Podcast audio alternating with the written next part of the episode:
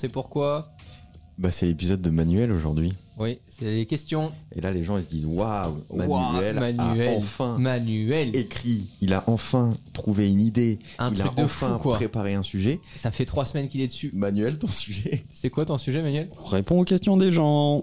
Voilà. Manuel On est reçoit un- des questions, on en reçoit plein. Et donc, Heureusement que t'es là, n'empêche. Manuel Sinon, on les est ferait un jamais. régisseur. Bah, pourquoi pas. Bah, au moins, je, je me soucie des gens qui nous écoutent. On peut pas dire ça de tous mes caméramans. Ah, Ah, il y a- il y, a des gens qui nous écoutent? Il y a des gens qui nous écoutent. Alors déjà, je l'apprends. déjà, c'est fou. Je pensais que c'était juste pour se faire kiffer. Ok. Tu, donc- tu kiffes toi? Oui. bah non, mais c'est bon là, le jus de pomme est bon, non? Enfin, c'est de ça dont tu... C'est vrai. D'ailleurs, si on pouvait avoir un sponsor jus de pomme, ça nous arrangerait. Ouais, et vraiment, on en a ras le bol de payer des bouteilles. Et on parle pas d'Andros. C'est faux. Moi, je préfère les acheter, au moins je sais ce que j'achète. c'est vrai qu'on refuse tout. Allez Manuel, les gars, on a plein On y va, de on y va, on y va, on y va. donc, euh, on y va. Et bonne soirée. I'm Sandra, and I'm just the professional your small business was looking for. But you didn't hire me because you didn't use LinkedIn jobs. LinkedIn has professionals you can't find anywhere else, including those who aren't actively looking for a new job but might be open to the perfect role, like me. In a given month, over 70% of LinkedIn users don't visit other leading job sites. So if you're not looking on LinkedIn, you'll miss out on great candidates like Sandra. Start hiring professionals like a professional. Post your free job on linkedin.com/achieve today. Salut la team, je viens tout juste de lire la newsletter de Manuel et ça m'a donné euh, une idée de podcast. Euh, moi, je me pose une question dans l'entrepreneuriat. C'est comment expliquer qu'il y a différentes phases? Alors, je m'explique un petit peu. Euh, J'ai l'impression qu'il y a des phases où il y a voilà une quantité de travail énorme qui arrive. On a la tête dans le guidon, on réfléchit plus, on, est une machine en fait. Et des phases où c'est beaucoup plus calme, où il se passe pas grand chose et on cogite beaucoup. En tout cas, moi, je cogite beaucoup. Je me dis aïe aïe aïe, ça y est. euh, il n'y a plus rien, etc. Je prends, je, j'ai vite la panique à bord, on va dire. Alors, je voulais savoir si vous aussi, ce genre de choses, c'est votre quotidien. Si ça vous arrive, est-ce que c'est normal? Comment prendre ces phases? Est-ce qu'il faut les prendre de manière positive ou négative? Est-ce qu'il faut s'inquiéter? Comment lisser peut-être euh, les différentes phases dans l'aventure entrepreneuriale? Je vous remercie. Elle est trop bien cette question. Alors, je- C'est mon quotidien, les gars. c'est pas moi qui vais te répondre, mais c'est vrai qu'elle est bien. Mais non, mais en fait, enfin oui, enfin, bah, enfin, je parle de ce que je connais. Eh donc, bah, question euh, suivante. Voilà. non, mais Oui, En c'est la réponse de Romain. Je Oui. le vis assez bien. Parfois, euh, tu, tu sais que tu vas avoir des semaines ou des journées très très chargées parce que tu t'es fixé beaucoup d'objectifs, que tu as envie d'avancer sur plein de sujets différents. Et parfois, euh, bon, c'est- t'as beau être en semaine, en week-end ou autre, tu te dis tiens, euh, bah là, j'ai l'impression que je suis content de ce que j'ai fait. Et ben, kiffe ce moment quoi. Euh, va marcher, va faire de la pêche, va J'ai faire ce que tu j'ai veux. pas l'impression que c'était sa Va question. faire la pêche. Bah si, c'était en mode dans l'entrepreneuriat, t'as des moments où t'as l'impression que tout arrive maintenant, que tu dois tout gérer, que tout te tombe dans la gueule et que t'as pas le droit à l'erreur. Et il y a des moments où t'as l'impression que pff, tout met du temps, c'est plus long, t'as Mm. moins de challenge, les gens répondent moins. C'est juste que c'est comme ça. La seule chose qu'il faut expliquer aux gens, c'est que euh, il n'y a pas de linéarité dans un parcours entrepreneurial, c'est tout. C'est comme ça.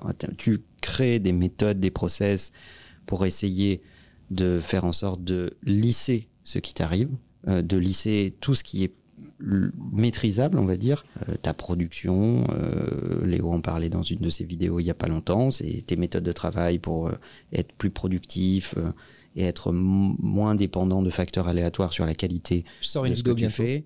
Euh, sur ce sujet, Ah bon? Sur ma chaîne YouTube. Ah, c'est parce que tu as regardé la vidéo de Léo, Voilà. D'accord. Et Euh, voilà. et, Mais moi j'ai donné 5 conseils, plus ah. que Léo. Et donc, euh, là. C'est faux, Euh, je l'ai écrit avant. en fait.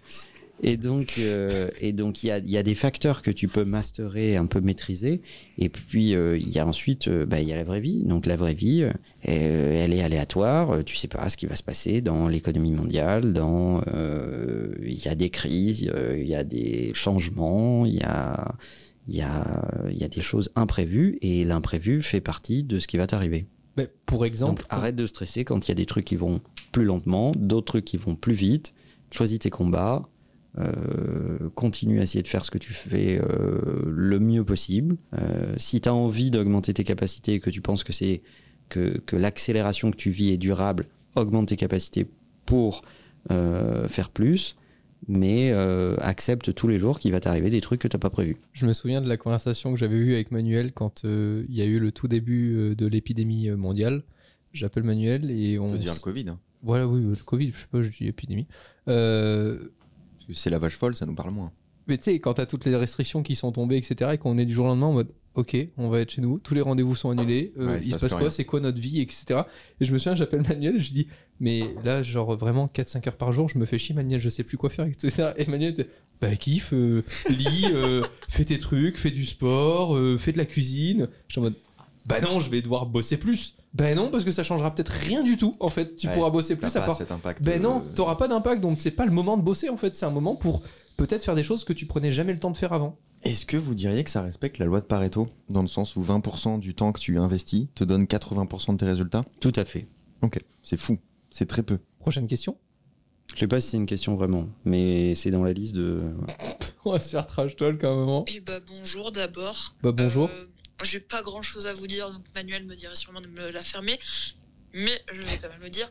Euh, merci beaucoup pour ce que vous faites. C'est vraiment génial. hein, et continuez. Voilà, c'est tout. Voilà. Bonne journée. C'est trop cool en Bah, vrai. bah, c'était- Merci. Je l'ai mis dans la liste sûrement parce que c'était mignon. C'est Merci. Jules. Bah sûrement parce qu'il parle de toi. J'adore le fait que les gens préchotent nos réactions. C'est- Attends, avant de parler, ok Manuel, s'il te plaît, ne me dis pas ferme ta gueule, s'il te plaît. Est-ce que, les gens, quand ils ont une opportunité business, quand ils doivent faire un choix, est-ce qu'ils se disent Qu'est-ce que Manuel me dirait? Sûrement ferme ta gueule. Alors on a une autre qui, enfin c'était pas vraiment une question, mais, mais, mais merci Jules. Et on a une question de Lilian. Bonjour messieurs.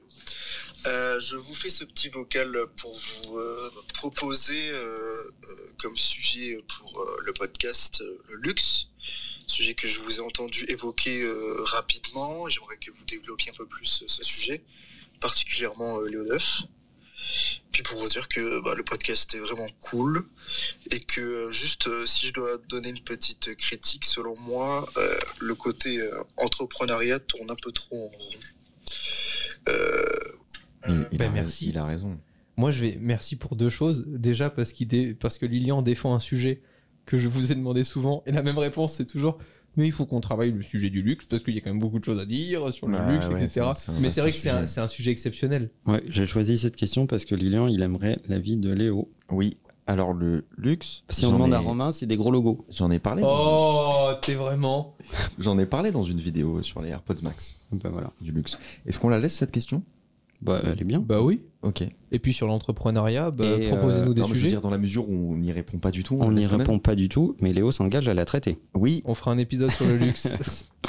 Chat GPT, écris-moi une, vid- une vidéo sur le luxe. Et sur euh, la partie euh, les sujets tourneront autour de l'entrepreneuriat, ben, je pense tout simplement que c'est pas en un épisode qu'on arrive à se conditionner pour faire bien les choses. Euh, c'est c'est avec de la répétition, de la récurrence et de la compréhension qu'on y arrive. Donc il y a beaucoup de sujets, et je parle juste déjà pour moi, que j'ai dû aborder mais des dizaines de fois Ouais. par différents prismes pour les comprendre. Donc je pense que ça serait ça serait pas productif de juste faire un podcast en vous disant ben voilà on parle d'entrepreneuriat et après il y en a plus en Mm. fait parce que c'est justement avec de la répétition et parce que vous nous écoutez euh, parler toutes les semaines que nous on vit des choses complètement différentes au quotidien et qui nous font aussi grandir dans cette euh, dans, dans cette dans, dans cette Non, vie le- entrepreneuriale. Le, le mec il dit bah attends je te fais un épisode sur l'entrepreneuriat c'est bon il y a tout dedans merci sujet Ouais. suivant. Euh, je sais pas Bah, si c'est un très- charlatan, quoi. Je sais pas si c'est très crédible. Après, je, je comprends sa remarque parce qu'effectivement, il y a des trucs qu'on doit répéter plein de fois.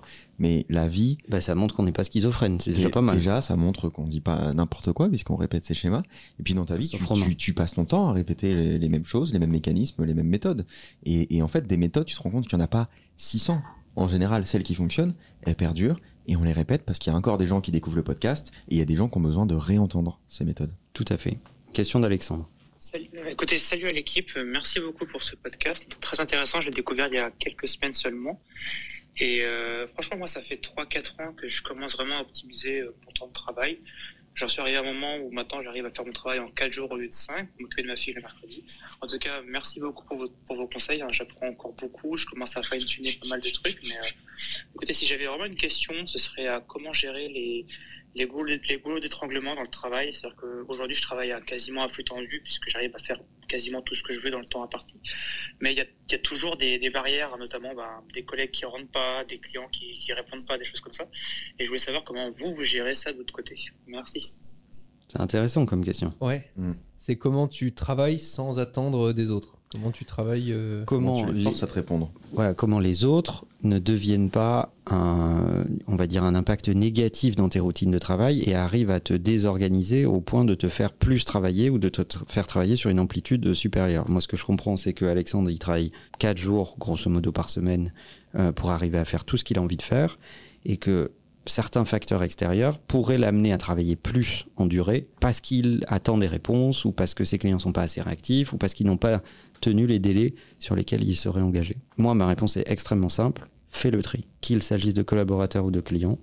Si tu valorises ton efficacité, si tu valorises le fait que tu veux travailler 4 jours ou moins, alors sépare-toi des collaborateurs qui ne rentrent pas dans ce processus ou sépare-toi des clients qui ne rentrent pas dans ce processus. Parce que le prix à payer va être ce que tu valorises le plus, c'est-à-dire rester à 4 jours ou descendre en dessous. J'ai un exemple très concret euh, dans notre métier sur le numérique, c'est qu'il y a des clients parfois à qui on a dit très simplement, ou qui- pour prendre la responsabilité, à qui j'ai dit écoute, j'ai pas envie qu'on travaille ensemble cette année. Pas parce que t'as pas les moyens, pas parce que ton produit est pas bon et autres, mais parce que il y a trop de temps demandé auprès de nos équipes qui nous mettent dans la merde parce que vous répondez pas euh, efficacement en semaine et puis vous dérangez tout le monde le dimanche euh, pour les appeler pour soi-disant des urgences alors que c'est pas urgent, etc. Enfin, en fait, vous, vous foutez le bordel dans mes équipes et je préfère vous dire non maintenant plutôt que de remettre dans la merde cette année mes équipes à nouveau, etc. Donc c'est très dur à faire, mais je pense que c'est vraiment nécessaire et c'est le, premier facteur et la première marque pour montrer du respect auprès de tes équipes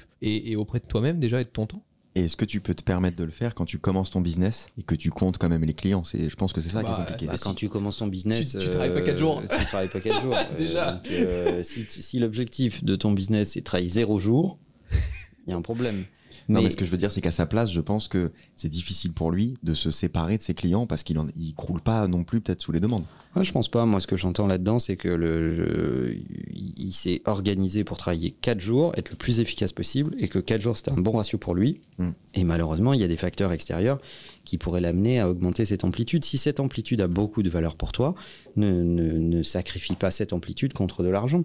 Euh, et c'est même pas dit que ça te rapporte plus d'argent. Ça va peut-être t'amener à travailler sur une plus grande amplitude pour la même quantité d'argent. Donc en, en fait, Ouais. tu y perds sur tous les tableaux. On a une autre question. I'm Sandra, and I'm just the professional your small business was looking for. But you didn't hire me because you didn't use LinkedIn jobs. LinkedIn has professionals you can't find anywhere else, including those who aren't actively looking for a new job but might be open to the perfect role, like me. In a given month, over 70% of LinkedIn users don't visit other leading job sites. So if you're not looking on LinkedIn, you'll miss out on great candidates like Sandra. Start hiring professionals like a professional. Post your free job on linkedin.com/achieve today. Moi j'ai une question, vous allez me prendre pour un fou parce que la réponse peut sembler évidente pour, euh, bah, pour les gens qui vivent ça, mais quand tu crées du contenu, quand tu es créateur de contenu, créateur de vidéos, influenceur, etc., comment tu fais pour entretenir alors ça dépend des métiers, il y en a où, ça prend plus de temps en termes de vraiment de temps. Mais comment tu fais pour entretenir une vie de famille, par exemple avec une femme, ou, même quand tu as des enfants, c'est encore pire. Donc je sais pas si Manuel ou alors Léo ou même Romain Néné, si vous avez une réponse à ça, parce que moi ça m'intéresserait vraiment de savoir comment euh, on entretient une vie de couple euh, quand, quand notre métier c'est ça et qu'en plus bah, c'est surtout le fait de travailler à n'importe quelle heure, à pas, t'as pas à avoir un rythme de bureau.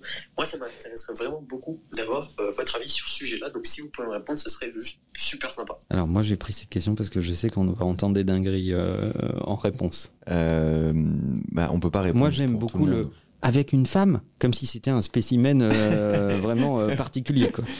On peut pas répondre pour tout le monde parce qu'il y a plein de créateurs qui. Je crois qu'il euh, pose la question pour vous. qui arrivent à qu'il pose concilier la les question deux. à des créateurs. Moi je me sens pas concerné. Oui, non, toi, t'es pas concerné. Euh, Il y a plein de créateurs qui arrivent à concilier les deux euh, sans problème, donc ça dépend de tes méthodes de travail et, et de ta personnalité.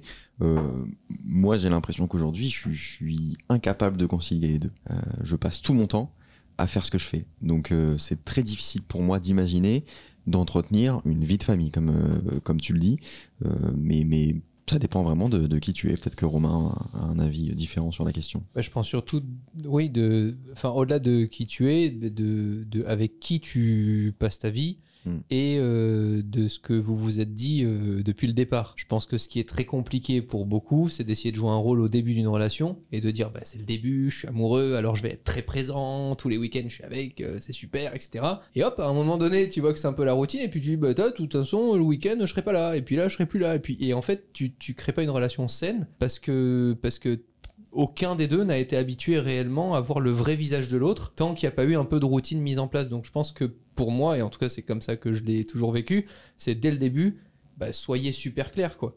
C'est ok, bah, oui, bah, moi je ne sais pas encore ce que c'est que d'être parent, donc euh, peut-être qu'à un moment donné je me dirais aussi, bon si tu fais ce choix-là, c'est que tu renonces à d'autres choses, et je pense que c'est normal, sinon c'est un enfer premièrement pour euh, l'enfant qui n'a rien demandé, et après je pense qu'avec ton partenaire de vie, c'est une discussion à avoir, mais vraiment presque day one.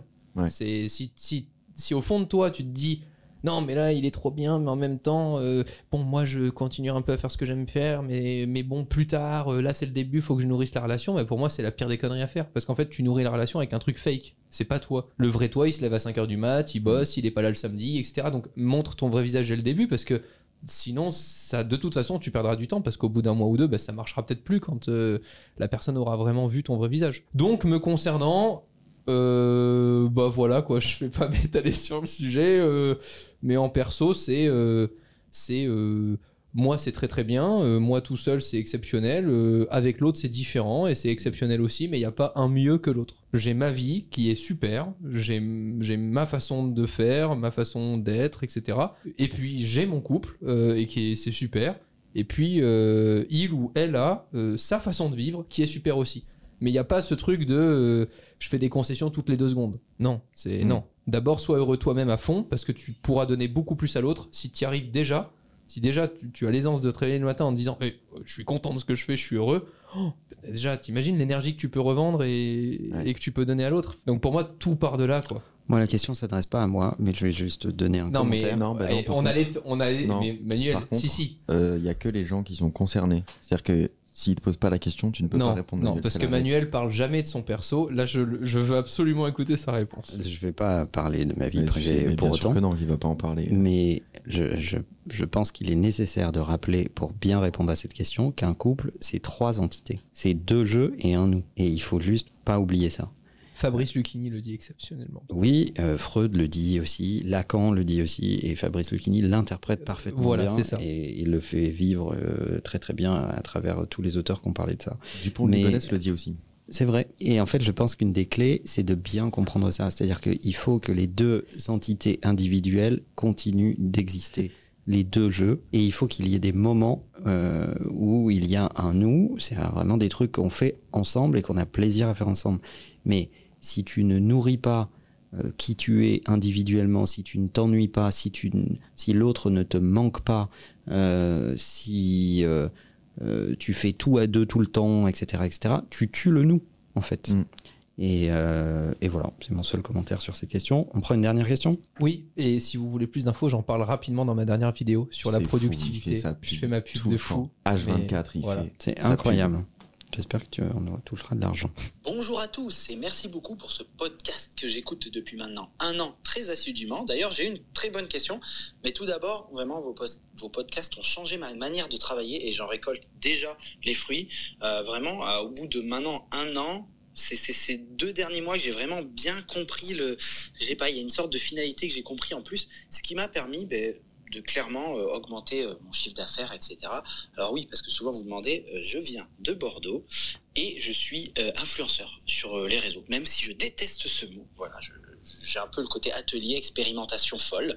Et du coup, j'ai une question. Est-ce que la règle des trois noms existe? Alors, j'explique cette règle, peut-être elle n'existe pas. Tout simplement, lorsqu'on dit non trois fois à quelqu'un, eh bien, au bout de la troisième fois, il ne nous invite plus. Comme par exemple, mon exemple le plus récent, euh, j'ai refusé trois fois à des amis influenceurs d'aller sur Paris avec eux récemment, et là, ils ne m'ont pas invité la quatrième fois. Est-ce que c'est vrai? Est-ce que les trois noms, il y a quelque chose autour de ces trois noms? C'est la première fois que je découvre cette théorie. Mais c'est fou comme euh, quand tu y réfléchis, j'ai l'impression que c'est ça. Oui, et, et c'est super. Oui, je, je crois que je crois que cette théorie s'applique, mais un peu de facto. C'est-à-dire que les gens finissent au bout de trois fois par se désespérer, etc. Moi, je préfère leur dire upfront non et ne m'invite plus jamais à ce genre de truc. Ah, c'est une autre règle, ça encore. Et ça, du coup, c'est le non une fois, mais c'est très très bien. Ça simplifie les choses. Et je leur dis, ça n'a rien de personnel, c'est juste ce truc n'est pas fait pour moi. Ne m'invite plus jamais à ce genre de choses. Tu vas gagner du temps et moi aussi. Euh, mais mais je pense effectivement que c'est une c'est une euh, règle qui s'applique. Euh, au bout d'un moment, les gens finissent par déduire que tu n'es pas intéressé par ce truc.